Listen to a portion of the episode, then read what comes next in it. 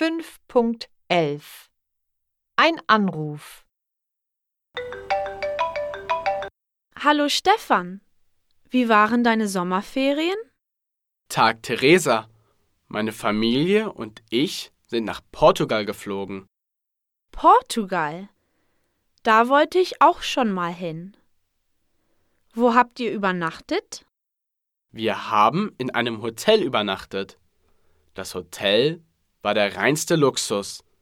Es gab ein Fitnessstudio und ein Restaurant. Das Hotel lag direkt am Meer. Was habt ihr gemacht?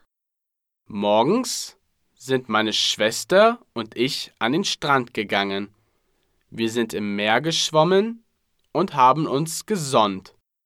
Das hört sich toll an. Am Nachmittag haben wir Eis gegessen und sind einkaufen gegangen. Was habt ihr abends gemacht?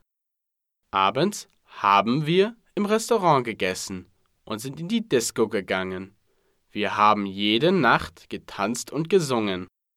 Wie war das Wetter in Portugal?